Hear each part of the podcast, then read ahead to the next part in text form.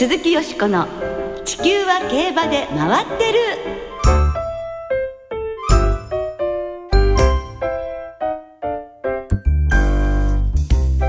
皆様こんばんは鈴木よしこです。お元気でいらっしゃいますか？地球は競馬で回ってる。この番組では週末の重賞レースの展望や競馬界の様々な情報をたっぷりお届けしてまいります。今日も最後までよろしくお付き合いください。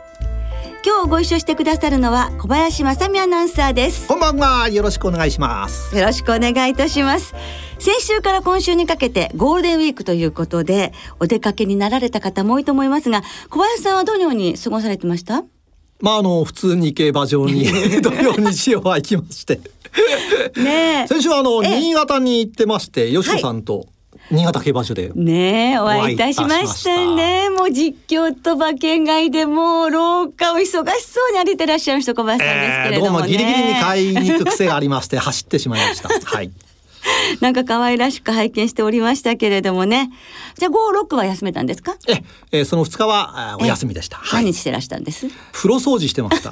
まあ、そうか。家庭サービスだったんですね。はい、私は、まあ、あの、土日は新潟競馬でございましたけれども、はい、5日は船橋競馬場という競馬三昧のゴールデンウィークだったんですね。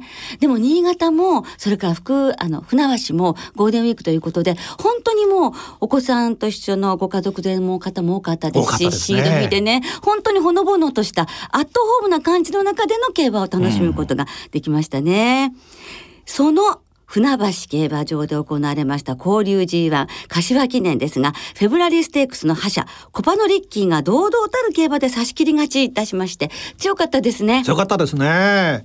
あのフェブラリーステークスは16頭中16番人気だったわけですが、ええ、今回は2番人気で勝ちました。はい。G1 連勝ですよね。はい。やっぱねその実力を証明してくれました。はいもうフェブラリーステークスがフロックではなかったということを堂々と証明しましたよね、うん、そしてゴールデンウィーク明けの7日にはこちらはね残念なニュースが飛び込んできました。はい。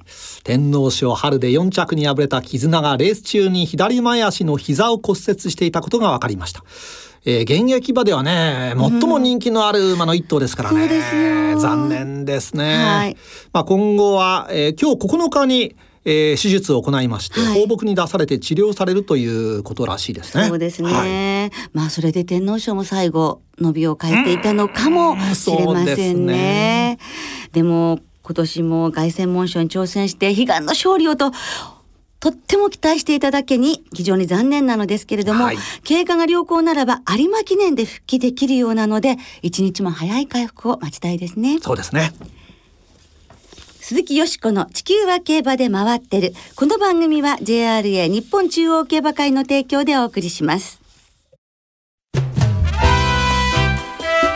鈴木よしこの地球は競馬で回ってる。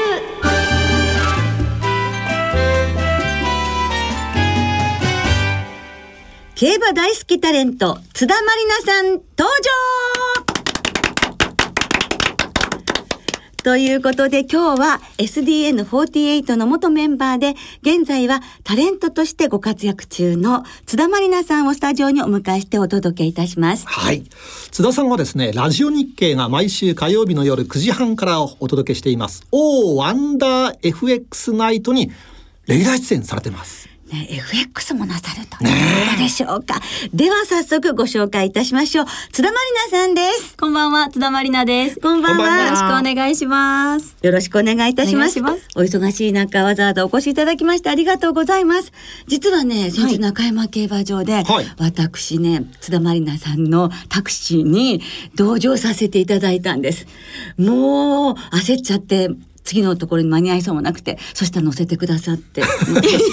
ありがとうございました。とんでもないです。あのよしこさんといつかお話ししたいってずっと思っていた時にお見かけしたので ちょっと私の方から声をかけさせていただいたんですけど、本当にね、はい、ありがとうございましとんでもないです。初めてお話できて嬉しかったこちらこそです。そしてもう本当にねその西船橋までの間なんですけれど、はい、もうどんなにが競馬ご好きっていうところを垣間見させていただきましたので今日本当に楽しみにあの待っておりました。ありがとうございます、ね本当に競馬が大好きでいらっしゃるんですけれども競馬関係のイベントにもねたくさんご出演されていらっしゃいますね。そうなんですよ。ね東京競馬場のレックス、はい、はい、そうなんです。毎週レックスという初心者向けのあの競馬教室の先生をさせていただいてます。はい。あ、それでさっきちょっと話してましたけど、はい、FX もなさってらっしゃる。そうなんです。FX は実はもともと競馬のまあ馬券の負けを取り返そうと思って始めたんですけど、でも楽しくてハマってしまって、はい、今は FX の方もご自分で、はい、チャレンジチャレンジしております。そうですか。はい。だからこんな風に可愛らしく素敵なお嬢様ですけれども、うん、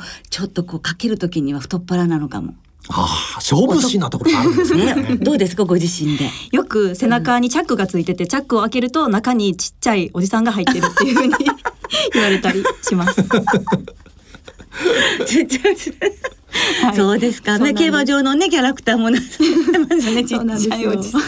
すいません、話し合ってました。そういう、まあ、ギャン、えー、女とばくし、ギャンブル。ギャンブラーでもいらっしゃいますけど、はい、競馬はどのようにしてお好きになったんですか、はい、実はですね、私全然競馬今までやったことがなかったんですけれども、SDN48 というアイドルグループにいた時に、ちょっと体調を崩して仕事を休んでいる時がありまして、で、高熱にうなされていたら、夢の中に一頭のすごく美しいサラブレッドが出てきて何だったんだろう今の夢はと思って目を覚ましてテレビをつけたらちょうどその時が競馬中継をやっていて、それが京都記念だったんですけれども、はい、数年前の。でパドックを見ていたらあ夢で見た馬がパドックを歩いている。なんだこの偶然はっていうふうにビビッときてしまってちょっと今 ゾクゾクっといたしました本当にそれまで土日競馬をやっていることも知らないぐらいだったんですよ。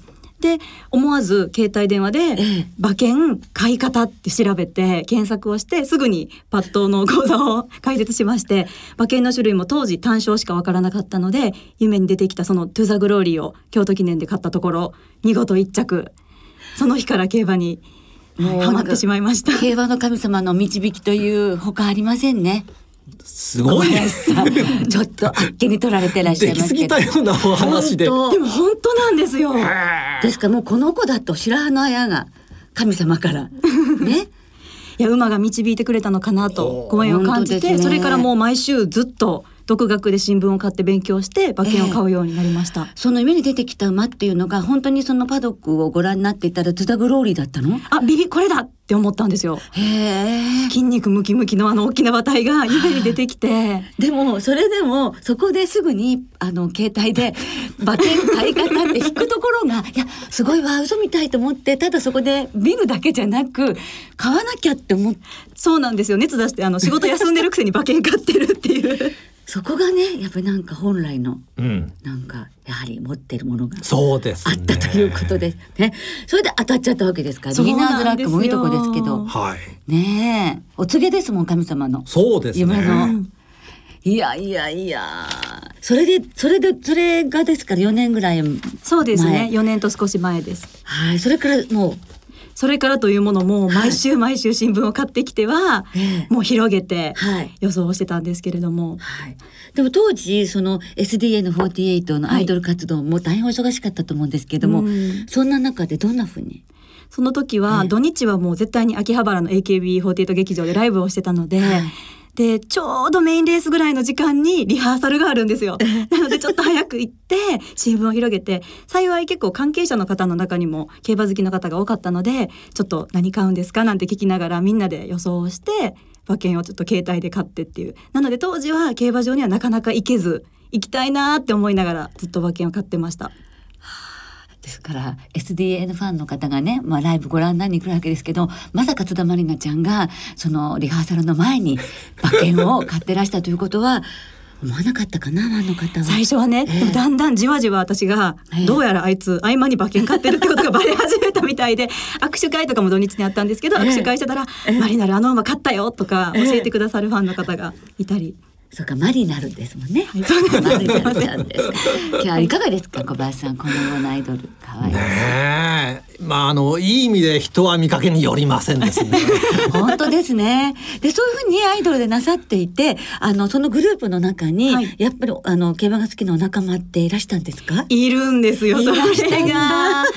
今あのグリーンチャンネルの地方競馬中継のキャスターをしている近藤沙耶香さんが元同じグループだったんですけれども、彼女と当時一緒に競馬場に行ったりですとか今も彼女の番組にお邪魔したりとか、休みのたびにじゃあどうするって言って一緒に競馬場にこうプライベートで旅行に行ったりとかしてます。はあ、近藤沙耶香さんももともと好きだったんですか？そうなんですよ彼女も。はじゃ意見があっちゃって「あなた何してるわけば」って言って。そういう時はもうお互いにそうだって分かった時は相当盛り上がりましたでしょ、はい、盛り上がって休日のたびにお互い電話して「じゃあ1時間後ね」って言って集合して。馬券を買いに行ってましたね。そうか。SDN が解散されてからはもうそういう形で、はい、そうですね。はあ、いや日本の競馬の未来が明るい気がするじゃないですか。そうですね。ね支えてっていただかなきゃ本当に とんでもないねとんでもないお二人も広めていただいてねそれでなんかあのいろんな競馬場も回られたりしてるそうです。そうですね各地、まあ、お仕事では中山競馬場東京競馬場にいることが多いんですけど昨年は初めて小倉競馬場に行ったりですとか、えー、あとあの地方交流のレースも見たりするのでこの間は近藤さんと一緒に休日佐賀競馬場に行って佐賀記念を見たりですとか南関東はもう全制覇して楽しんでいます。かっこいい。大好きなんです本当に。長競馬も好き。大好きです。佐賀記念ねどこ行くどこ行く休みだからどこ行く？ねねじゃあ佐賀記念にする？そうしようって。すごい盛り上がって行ったんですよ飛行機取って。飛行機取って。はい。えー、日帰りですか？もちろん二泊二泊して、えーうん、でせっかくなんで観光もしようっていうことで。そうですよねもったいないもんね、はい、日帰りはね。はい、いやいやそのつまり旅行の中心に佐賀記念があるんですよ。お父さん 地方競馬関係者もね 泣いて喜びそうですね、はい、お嬢様がそうだったらどうですか？この小林さんもしいやどうでしょうね。まあ、娘と一緒にね、競馬場巡りの旅行に行くのもいいかもしれませんね。ね温泉入ったりね。そんなお父様素敵ですね。今、まりなちゃんの目がハート型に。小林さんを見る目が。私息子しかいないんです。ね、いいです。こんな彼女だったらいいですね、息子さん。いや、それはもうね。ね。切れちゃってらっしゃいますけどね。そうですか。そんだけまあハマる競馬の魅力はどこですか？うんまずは100円から楽しめるところだと思うんですよね結構周りにも競馬やってみたいっていう友達が多くて教えてほしいって言われることもあるんですけど100円から買えるって聞くとみんな「え100円から?」っていうのはすごくこうハードルも高くなくて楽しめるねって言ってくれるところとあとはもう何と言っても好きな馬とかジョッキーを追いかけることで各地の楽しい素敵な競馬場に行けたり美味しいものを食べれたりいろんなところにこう導いてくれるところかなと思います。とてもいい楽しみ方をね、ね、あのご自分たちで楽しみ楽しい楽しみ方を見つけられてると思いますよね。それでそのいよいよその馬券なんですけれども、はい、どのように買ってらっしゃるんでしょう？馬券はもうその時によってもありとあらゆる研修を駆使して買うんですけれども最近はちょっと3連単をちょこちょこっと当てたことがありまして、三連単をちょこちょこ買うこととあと一応本命の馬は単服で買うようにはしています。やっぱりドカンといっちゃうんですか？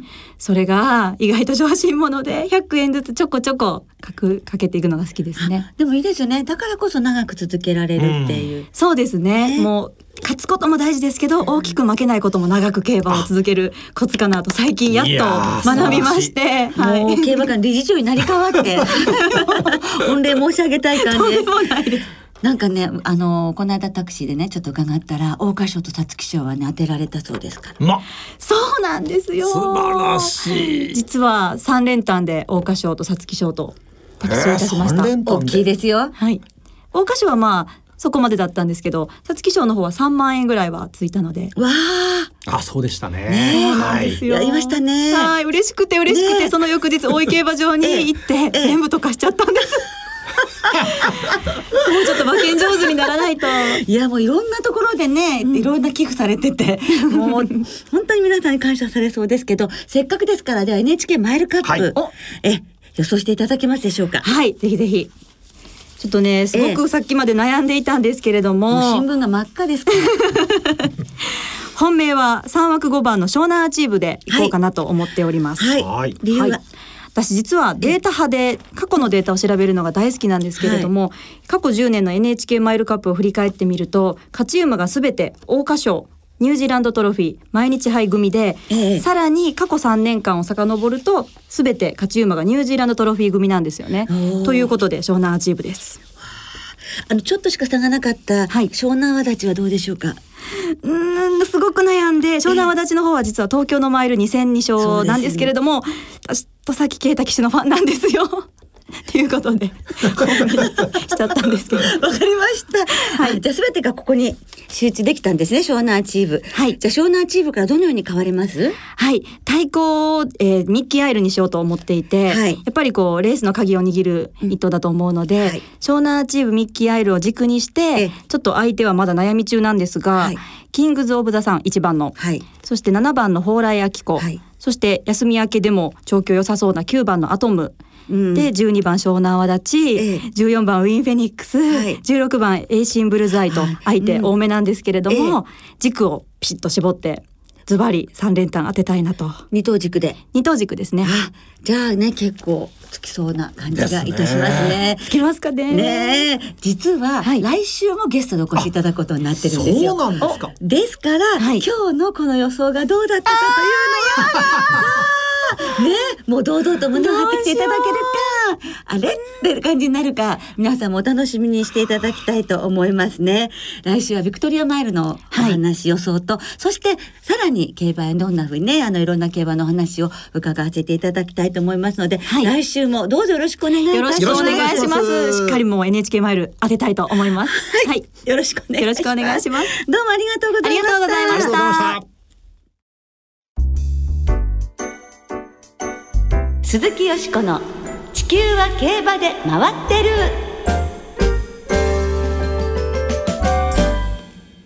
ここからは週末に行われる重賞を展望していきます。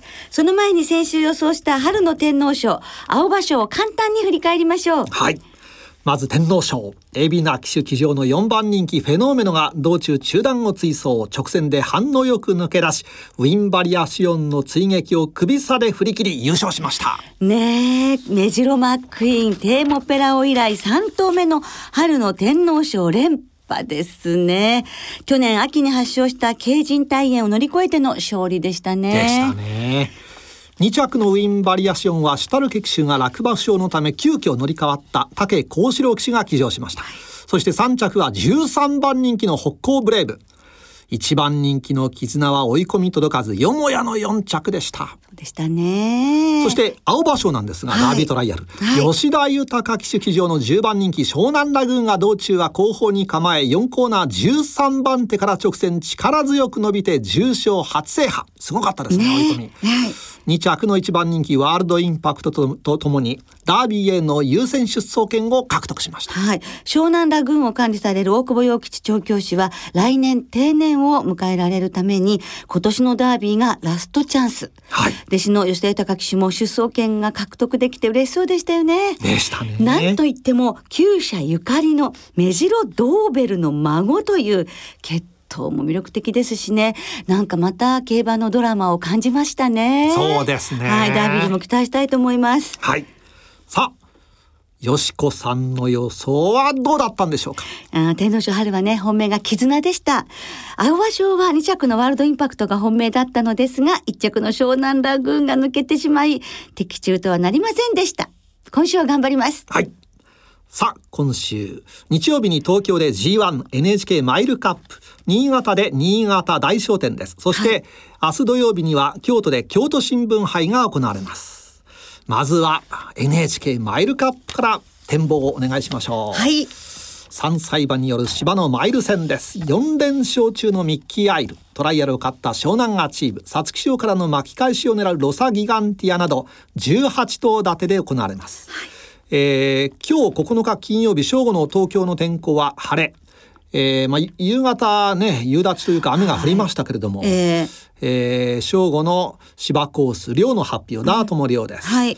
えー、週末の東京は曇り雲が多めのようなんですが、はい、まあ雨の心配は土日なさそうなんですけれどもね。えー、はい。ねそれ雨はやめてほしいですもんね。さあそこで、はい、よしこさんはどんな見解をお持ちでしょうか？はい、私はですね、10番のミッキーアイル多分一番人気になるとは思いますけれども、やはり、えー、この馬のスピード逃げ切ってほしいなと思いますね。あのーやっぱり1600府中の線路を逃げ切るって難しいと思うんですけど、はい、この馬の持ってるスピードそれからこう血統的に持っているスタミナなどを考えるとなんとか逃げ残るしを見せてくれるのじゃないかなと期待しているんですがこの馬はディープインパクト3区ですけれども対抗同じディープディープインパクト3区でも真逆のタイプ。真逆。はい追い込んでくる。里のルパン。ね全くタイプの違うこの、えー、ディープインパクト3区がどんなレースを見せてくれるかっていうところを楽しみにしています。里のルパンもハマれば切れるというところがありますからね。結局天皇賞は3000メートル以上ディープインパクトを勝つことっていうのはやはりまたできなかったわけですけど、ね、マイルの G1 は8勝ですからね。期待したいというふうに思いますね。あとはロサギガンティアですとか2頭の牝馬6番のベルルミエール7番の蓬莱明子など期待したいと思っています。まあ、この辺りに生まれんで流しましょうかね。小林さんは？はいまあ、私もあのミッキーアイルは中心で仕方ないかなと思うんですが、はい、えー、ロサギガンティア、はい、えーえー、あの黒木ひとみさんがね、プレゼンターとして当日来場されるそうで、そうですね、えー、黒田官兵衛が NHK 大河ドラマですから、2枠ということで、はい、随分とあのネット上でもロサギガンティアだという声が上がってるようですなるほど黒田官兵衛ね、えー、お母さんターフローズでバラですから、はい、え。ー、えー、ベルサイユのバラ黒木ひとみさんね。はい月組の娘役トップスターでいらっしゃったんですけど、ね、今ね宝塚大劇場ではローズベルサイユのバラが上演されてるんです。今やれてそうなんですよ空組によってですからかなりいいですね 宝塚つながり。といえば、はい、宝塚大劇場から徒歩1分のところに手塚治虫記念館があるんです。はい、ですから宝塚つながりで言うとアトム。あこれもディープインパクト産駒じゃないですか。はい。とずれてしまってすいません。でも、えー、こっからどうされるんですか？ここからですね、えまあミッキー R は当然なんですが、はい、えー、湘南アチーブ、まああとベルルミエールもやっぱり買いたいですね。はい。はい、ニュージーランドトロフィー三着ですからね、男馬に混じってね、えー、はい、安定してますよね、この馬もね。はい。蓬莱明子だって、うん、底力は男馬には負けてませんからね。牝馬、も勝つチャンスがあるし、実績を残してきてるレースだけに侮れませんね。そうですね。はい。さあ NHK マイルカップ非常に楽しみでございます。はい。続いて京都新聞杯の展望なんですが、はい、こちらは3歳馬によります芝2200メートルの G2 です。はい。えー、なんとかね、まあダービーにも出て、そして活躍してほしいというふうに思っている馬がいまして、8番のシャドウダンサーですね。ダンスインザムードの子供ということになりますが、このシャドウダンサーと、そして11番のサウンズオブアース。このファーストバイオリンお母さんに持つ馬この2頭が、えー、勝ってダービー進んでほしいなと願っております。はい、小林さんは？あ私はですね、浜中騎手が土日とも活躍するんじゃないかと見てなるほどサンズ・オブ・アース中心で、はい、はい、ここを勝ってミッキー・アイルでも勝つとそうです、ね、いうことなんですね。さあ京都新聞杯の方もダービーに向けて見逃せない一戦ということになりそうです。はい。そして、えー、リスナーの方からもいただいてますね、メール。はい、ご紹介しましょう。はい、えー、竹島田さん。えー、今日お昼前に寿司屋の母の日セット。あ今度の日曜日は母の日ですか。そうか、えー、母の日セットを 購入して 帰宅しました。先ほどお昼に渡したら大変喜んでくれました。NHK マイルカップは蓬莱明子本命です。G1 も差のないレースが続いており直線長い府中の芝で末足爆発を期待したいと思いますということですえー、あとかなこさんは絆さんの骨折は大事に至らずよかったですね、はい、NHK マイルカップは私は里のルパンに二重丸ですというお便り。はい。えー、札幌開催まで78日さん京都新聞杯は一生場ながら素質の高いガリバルディを軸に生まれんで狙ってみみたいと思いますということです。ね皆さんどうもありがとうございました。はい。来週は G1 ビクトリアマイル、そして KO 杯スプリングカップの展望をお届けいたします。お聞きの皆さんの予想もぜひ教えてくださいね。はい。番組ではレース予想や過去のレースリクエストなどなど皆さんのお便りを募集しております。メールの場合は地球は競馬で回ってる番組サイトの投稿フォームから、そしてツイッターは番組公式アカウントよしこ競馬へお寄せください。お待ちしています。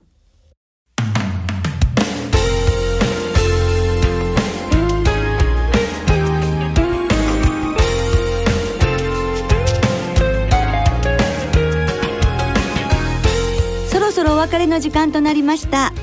今週末は東京京都そして新潟の三条開催です。重賞レースは先ほど予想しました NHK マイルカップ京都新聞杯に加え日曜日の新潟では芝 2000m のハンデ戦新潟大商店も行われます。そうですね。メールいただいてます、はい、半田御手祭りさんです。新潟大商店は得意の中距離に戻った玉もベストプレイを狙ってみます。私もなんです。一緒一緒に笑いたいですね。はいそして日曜の東京競馬場 NHK マイルカップの表彰式プレゼンター先ほどもね、はい、えー、話に出ましたが大河ドラマ「軍師官兵衛」に豊臣秀吉の妻おね役で出演されている黒木瞳さんが来場されます。ねどなたがあの美しい黒木さんから花束をいただくのでしょうか、楽しみです。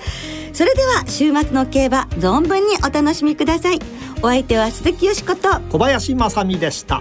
また来週元気にお耳にかかりましょう鈴木よしこの地球は競馬で回ってるこの番組は JRA 日本中央競馬会の提供でお送りしました。